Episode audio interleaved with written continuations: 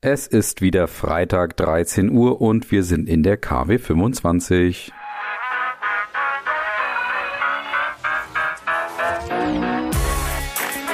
Brand Trust Talks Weekly, der inspirierendste Wochenrückblick aus Markenperspektive. So, liebe Hörerinnen und Hörer, willkommen zurück zu Brand Trust Talks Weekly. Wir sind in der KW25 und ihr seid zurück bei eurem Lieblingswochenrückblick aus Marketing und Markenperspektive. Ich habe wieder ein paar schöne Themen für euch kuratiert. Unter anderem starten wir gleich mit einem ganz kurzen Nachtrag auch und ansonsten haben wir ein paar schöne, ja, ich würde sagen Kategorien dabei. Allerdings fehlt mir, naja, sag ich mal, ein komplettes Markenfundstück, auch obwohl die Kanleins ja gerade auch vergeben werden, aber ich habe das Thema so ein bisschen, naja, ich würde sagen, auf dem Index ist es mir ein bisschen so undurchsichtig. Ich unterstütze auch nicht alles, was dort passiert. Ein paar schöne Sachen sind dabei, will ich ganz offen sagen, auch wirklich ein paar Fundstücke. Vielleicht habe ich nächste Woche ja ein paar dabei, wenn die sich hier bei mir durchgesetzt haben. Aber ich würde sagen, wir starten jetzt mal rein in die Folge. Ja, wir starten mit einem Nachtrag zu Volkswagen. Die haben nämlich jetzt nochmal nachgelegt, was das Thema Accelerate Forward angeht. Da hatte ich ja letzte Woche über das Strategieprogramm schon berichtet und hatte ja vor allen Dingen gelobt, dass es sehr spezifisch ist, gemessen an den aktuellen Herausforderungen und Rahmenbedingungen von Volkswagen.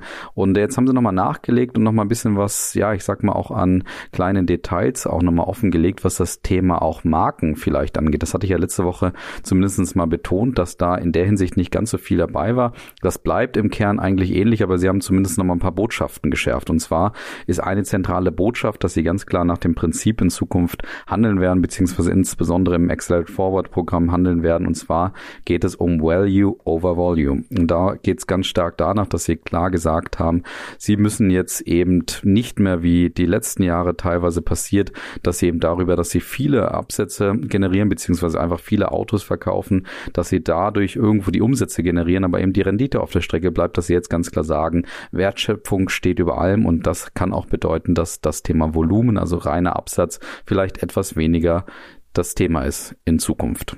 Und vor dem Hintergrund haben sie auch nochmal ein neues Führungsmodell vorgestellt, was interessanterweise die Verantwortung nochmal stärker in die Marken reingibt, in die hochspezifischen bekannten Marken in der Volkswagen Group letztendlich. Und dort hat jetzt nämlich jede Marke die Aufgabe, ein eigenes Ergebnisprogramm auch vorzulegen, wo es natürlich darum geht, die insbesondere die Finanzziele, die Synergien, aber auch die Markenidentität interessanterweise im Blick zu haben. Und so ein ganz kleines Thema innerhalb der Markenarchitektur ist da vielleicht noch dabei. Und zwar haben sie klarere Bezeichnungen für die Markengruppen, so nennen sie es eben bei Volkswagen jetzt nochmal gesetzt. Und zwar heißen die sogenannten Markengruppen in Zukunft Core, Progressive, Sport Luxury und Trucks. Und darunter kann man sich ungefähr dann auch vorstellen, was für Marken dann vielleicht auch da drin liegen werden. Wie zum Beispiel bei Core wird sicherlich stark um VW gehen, würde ich mal sagen. Bei Sport Luxury kann es dann eher wahrscheinlich um Porsche gehen. Und bei Trucks ist es zum Beispiel sehr selbsterklärend. Ja, also das auf jeden Fall nochmal als Nachtrag zu Volkswagen und deren Accelerate Forward Programm. Wir bleiben im weitesten Sinne bei den Finanzzahlen oder zumindest ein paar Zahlen, nämlich mit dieser Kategorie.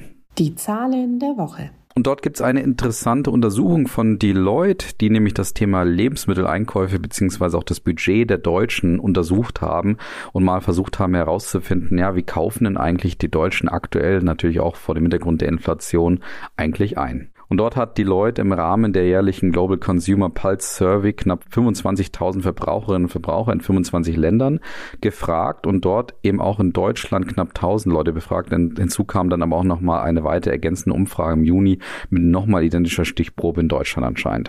Und dort war erstmal interessant, da wird ja oft auch über diesen Geldbeutel geredet, beziehungsweise auf den Share Wallet geredet, was man in Deutschland auch bereit ist, von seinem Einkommen dann auch für das Thema Lebensmittel auszugeben. Und da ist ja bekannt, dass die Deutschen da eher so ein bisschen zurückstecken, zum Beispiel vor dem Hintergrund der Franzosen oder auch der Italiener. So ist es nämlich in Deutschland, dass die Deutschen im Schnitt 15 Prozent ihres Monatsbudgets ausgeben. Das ist in Italien bei 18 Prozent und in Frankreich bei 17 Prozent. Interessant war dann insgesamt aber schon die Erkenntnis, dass die Verbraucherinnen und Verbraucher aktuell etwas weniger teuer einkaufen, beziehungsweise sehr bewusst vor allen Dingen auch einkaufen, also einfach günstigere Lebensmittel wählen oder auch teilweise komplette bestimmte Produktgruppen einfach vom Einkaufszettel streichen. Und so ist es nämlich, dass 37 Prozent gesagt haben, dass sie mittlerweile bevorzugt die günstigeren Eigenmarken in den Supermarktketten kaufen und mehr als ein Drittel, nämlich knapp 35 Prozent, kauft demnach vor allen Dingen auch zum Beispiel billiges Fleisch.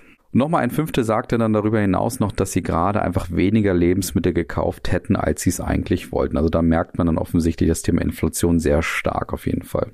Interessant war dann noch, dass es schon so eine gewisse Schere auch zwischen den Milieus, kann man sagen, gibt. Und zwar gibt es aktuell natürlich vor allen Dingen auch Verbraucher und Verbraucher, die sich dem Thema gesund anlehnen würden oder sich als gesund eben auch beschreiben würden und danach dann auch einkaufen würde. Da wäre es dann etwas mehr frische Lebensmittel anstatt zum Beispiel Fertiggerichte. Und da ist dann interessant, dass aber Personen mit niedrigen Einkommen einfach in dieser Gruppe, also der Typen, die sich als gesund bezeichnen würden, eher unterrepräsentiert ist. Interessant ist noch das Thema, dass gerade die Menschen auf jeden Fall etwas klarer mit dem Thema Lebensmitteleinkauf planen würden. Also da einfach sich genau Gedanken machen, was kochen sie eigentlich und was würden sie einkaufen, weil nämlich das Thema Lieferdienste vor dem Hintergrund ein bisschen in den, in den Hintergrund gerückt wurde. Und zwar, dass gerade 69 Prozent der Befragten gerade sagen würden, dass sie aktuell selten oder gar nicht auf Lieferdienste zurückgreifen würden.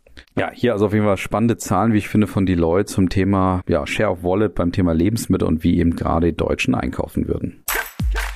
Und weiter geht's mit ein paar Themen, die ihr vielleicht am Abendessentisch am Wochenende oder auch in der Woche diskutieren könnt. Die Smalltalk News der Woche. Und wir starten mit einem Reinigungsdienst oder einem Reinigungsmittel besser gesagt, und zwar für Sneaker.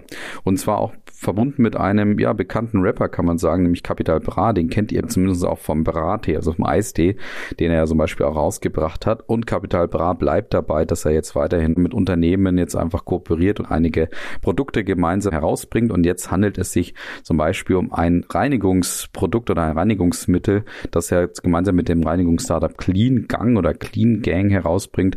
Und dort geht es darum, dass man Sneaker insbesondere sauber machen soll. Gerade weiße Sneaker natürlich. Und das Ganze ist unterstrichen mit dem Slogan Bring den Bling auf deine Sneaker. Also das passt wunderbar natürlich zu Capital Bra. Da versucht man das meiste aus dieser Kooperation herauszubringen. Und man kann zu den Produkten auf jeden Fall noch ergänzen, dass es sich eben um Reinigungsprodukte handelt, die auf jeden Fall vegan sind, die auch frei von Mikroplastik sind und die Flaschen, die man innerhalb des Sortiments verkauft, sind aus recyceltem Material. Also da passt das auf jeden Fall zu aktuellen Forderungen bei vielen Menschen. Und Capital Bra passt insofern ganz gut zu dieser Kooperation, weil er selber natürlich bekennender Sneaker-Fan ist und vor allen Dingen diese ganze Kooperation insofern noch mit einer interessanten, sehr authentischen Story oder Information noch garniert hat. Und zwar, dass er sagte, dass seine Leidenschaft für Sneaker schon in der Kindheit entstanden sei, weil nämlich seine Mutter gesagt hätte, an den Schuhen von einem Menschen sieht man, was das für ein Mensch ist. Also wenn das nicht mal eine authentische Unterstreichung dieser Kooperation mit diesem Reinigungsdienst ist. Horizont hat übrigens Capital Bra in dem Zuge als Meister Propper der neuen Generation benannt.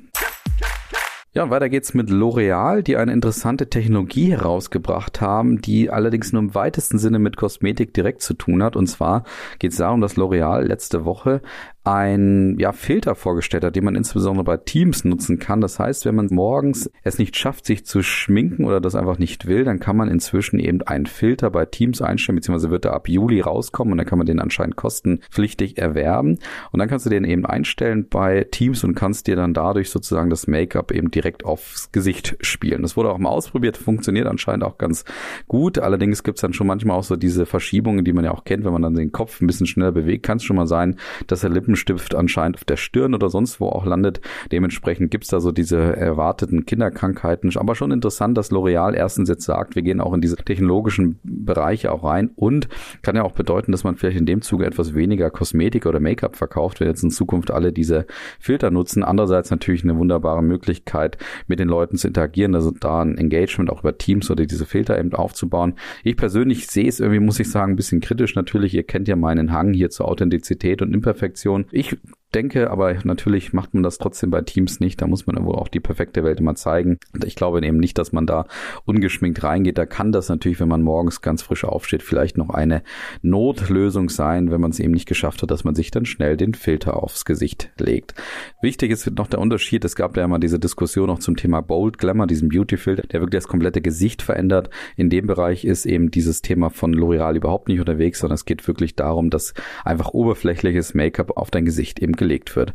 Ich bin mal gespannt, vielleicht werde ich es auch mal ausprobieren, aber ich glaube schon, dass wir zumindest im, im Unternehmen das Ganze allein schon aus Weekly-Zwecken mal ausprobieren werden.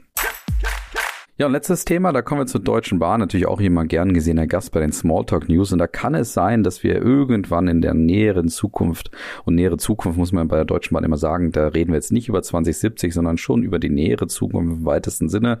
Also da wird von Branchenexperten geschätzt, dass es vielleicht noch in diesem Jahrzehnt passieren kann. Und zwar, dass wir dort erwarten können, dass man in Zukunft vielleicht so ein eigenes kleines Büro in der Deutschen Bahn im Zug haben kann. Das heißt, dass Einzelabteile wirklich bekommen kann, die man sich so ein bisschen auch dann gerade, sag mal, zurecht zurechtstellen kann, vielleicht auch zwei Abteile, um da auch zu kooperieren. In dem Moment mit dem Ziel natürlich, dass man in dem Zug dann noch besser arbeiten kann. Und da kann es auch sein, dass sich die Deutsche Bahn vielleicht auch ein bisschen von der ÖBB hat inspirieren lassen, weil dort gibt es ja schon diese Business-Abteile, die ja gegen Aufpreis aber mehr Platz, sicheres WLAN, Steckdosen und auch so ein Begrüßungsgetränk versprechen. Und jetzt gerade prüft die Deutsche Bahn das eben auch mal in einigen ihrer Züge, beziehungsweise hat das über ein paar Tools jetzt mal ausprobiert. Und zwar war es so, dass die Seite Travel Deals darüber berichtet hat, dass Nutzerinnen und Nutzer eben beim Buchen jetzt die Möglichkeit hatten, einfach mal so einen privaten Raum einer Raum oder auch privaten Zweierraum zur Alleinnutzung zu buchen sozusagen und das dann für einen Aufpreis von 25 beziehungsweise 30 Euro. Und wenn man das dann wirklich buchen wollte, kam dann der Hinweis, dass das jetzt gerade eben eine Probe ist, ein Test einfach ist, wo man wahrscheinlich einfach das Interesse der Fahrerinnen und Fahrer in dem Zug einfach mal abtesten möchte und in dem Zuge auch klar gemacht wurde, dass das jetzt einfach jetzt nicht direkt mittelfristig kommen mag, sondern sicherlich noch etwas dauern würde. Die gleiche Seite, nämlich traveldeals.de, sagt dann eben, dass man nicht vor 26 damit rechnen würde mit diesen Einzelabteilen. Allerdings es sein kann, dass man im Regionalverkehr bei der Deutschen Bahn vielleicht solche Möglichkeiten schon bald bekommen würde, weil das dort anscheinend schon in einigen Konzeptzügen ausprobiert wird. Da gibt es ja anscheinend diesen Ideenzug, der in der Südostbayernbahn ausprobiert wird und dort würde man immer wieder einfach ein paar neue Themen auch ausprobieren. Deswegen kann es sein, dass in den Regionalzügen das Thema vielleicht sogar früher kommt als im ICE. So oder so auf jeden Fall eine interessante Idee und wie gesagt spannend, dass man das Ganze vielleicht etwas früher rausbringen sollte oder wird als zumindest 2070. Und damit kommen wir zu dieser Kategorie. Die Marketing-Themen der Woche. Und da hat man es vielleicht schon gehört diese Woche. Es geht natürlich um Weg. Da wurde ja sehr viel geschrieben diese Woche, dass das Unternehmen anscheinend insolvent sei, beziehungsweise Insolvenz angemeldet hatte. Und das natürlich damit ja so eine wirkliche Traditionsmarke auch mal wieder trifft. Da hatten wir jetzt erst gerade Tupperware und jetzt kommt eben weiter die nächste Traditionsmarke, die Herausforderung gerade zu bekämpfen hat, die eben dazu führen, dass sie erstmal Insolvenz angemeldet haben. Weg selber kann eben bis ungefähr circa Ende August die Geschäfte erstmal weiterlaufen lassen, beziehungsweise zumindest auch die Menschen bezahlen, die im Unternehmen dort arbeiten.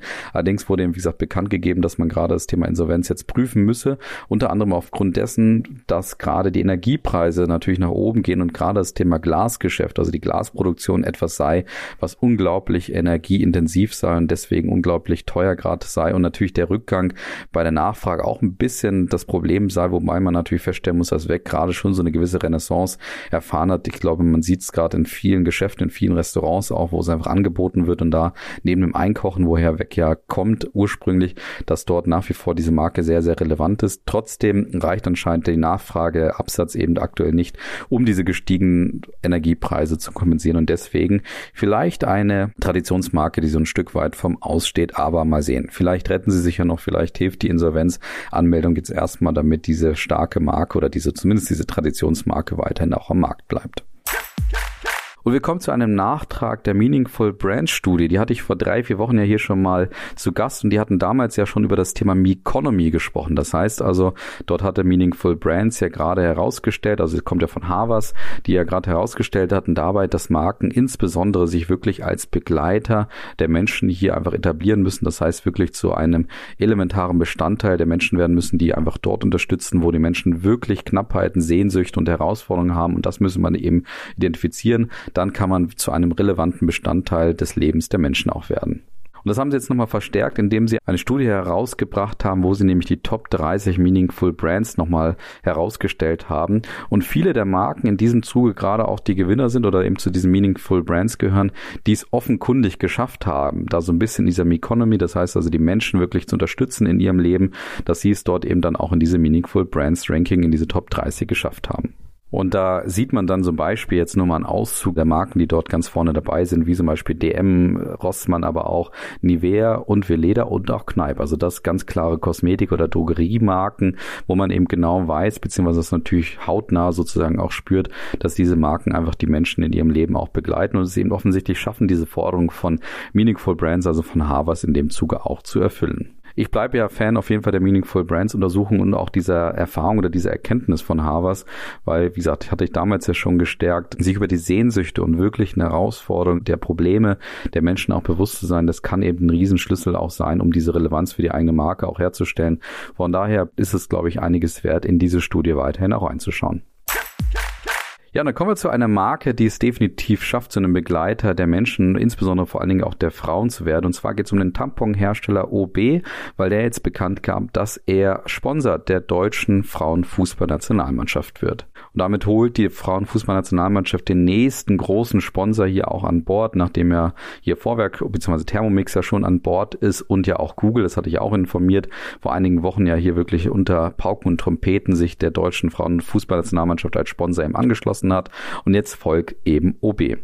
Und das finde ich insofern spannend, weil OB jetzt erstens natürlich nicht nur als Sponsor alleine auftritt, sondern das Ganze hier auch entsprechend mit der Fußballnationalmannschaft aktiviert. Und zwar, indem sie ein paar Kampagnen gestartet haben, beziehungsweise geplant haben, wo es unter anderem um den Hashtag Let's Talk Periods geht und wo man gerade da so ein bisschen öffentlichkeitswirksame Formate etablieren möchte, also Roundtables, Konferenzen, Vorträge, wo eben einfach Experten und Experten dafür sorgen sollen, dass dieses Thema Menstruation und den Zyklus, dass der eben nochmal es ja einfach schafft in die Gesellschaft und dass da darüber auch relevant gesprochen wird, weil gerade auch Frauen im Sport immer wieder natürlich damit zu kämpfen haben, teilweise darunter wirklich leiden und das Ganze wirklich auf dem Index so ein Stück weit auch steht und dementsprechend jetzt hier diese Kooperation genau dagegen arbeiten soll.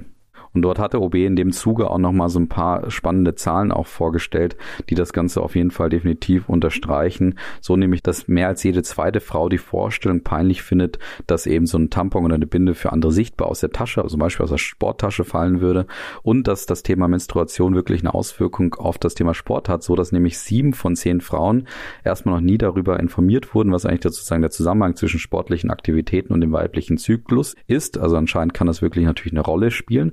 Und es ist sogar so, das fand ich sehr verheerend, dass viele Teenager wirklich aufhören würden mit dem Sport, sobald sie ihre Periode bekommen würden. Und von dem Hintergrund finde ich es eine wunderbare Aktion, eine wunderbare Sponsorship hier, dass OB jetzt in das Thema auch wirklich stark reingeht, gerade natürlich sich auch eine große Marke der deutschen Frauenfußballnationalmannschaft in dem Zuge hier anschließt. Ich war insofern noch überrascht oder habe aber auch irgendwie gedacht, es gibt natürlich gerade da so ein paar Marken, die so ein bisschen im Hintergrund von OB arbeiten und dort sich zum Beispiel sehr stark ja für das Thema Mehrwertsteuer Mehrwertsteuer auch einsetzen, dass da von 19 auf 7 Prozent das Ganze gesenkt wird.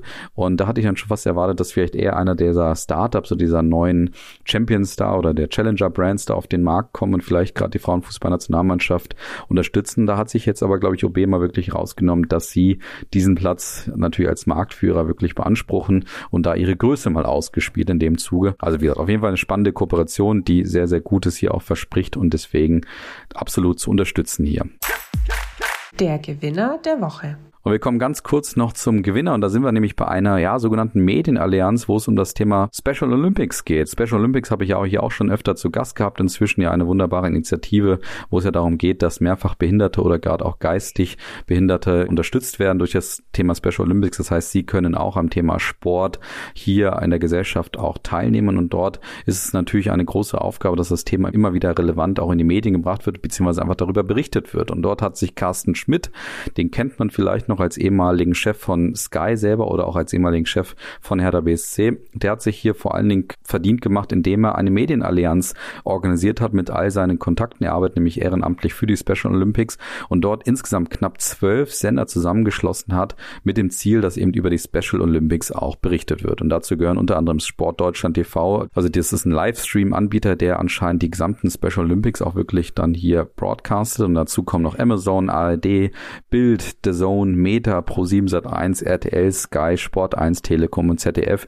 die sich eben alle diese Übertragungsrechte ein Stück weit auch teilen, aber mit dem Ziel, über die Special Olympics wirklich auch zu berichten. Also eine wunderbare Medienallianz, wo man auch die Stärke und die Größe von einzelnen Personen genutzt hat und deswegen hier mal eine klare Gewinnermedaille, oder sozusagen eine Goldmedaille hier für das Thema Medienallianz. Das heißt für all die Marken, die darunter liegen, aber vielleicht auch für Carsten Schmidt, der sich, wie gesagt, ehrenamtlich für das Thema hier betätigt und das Ganze organisiert hat.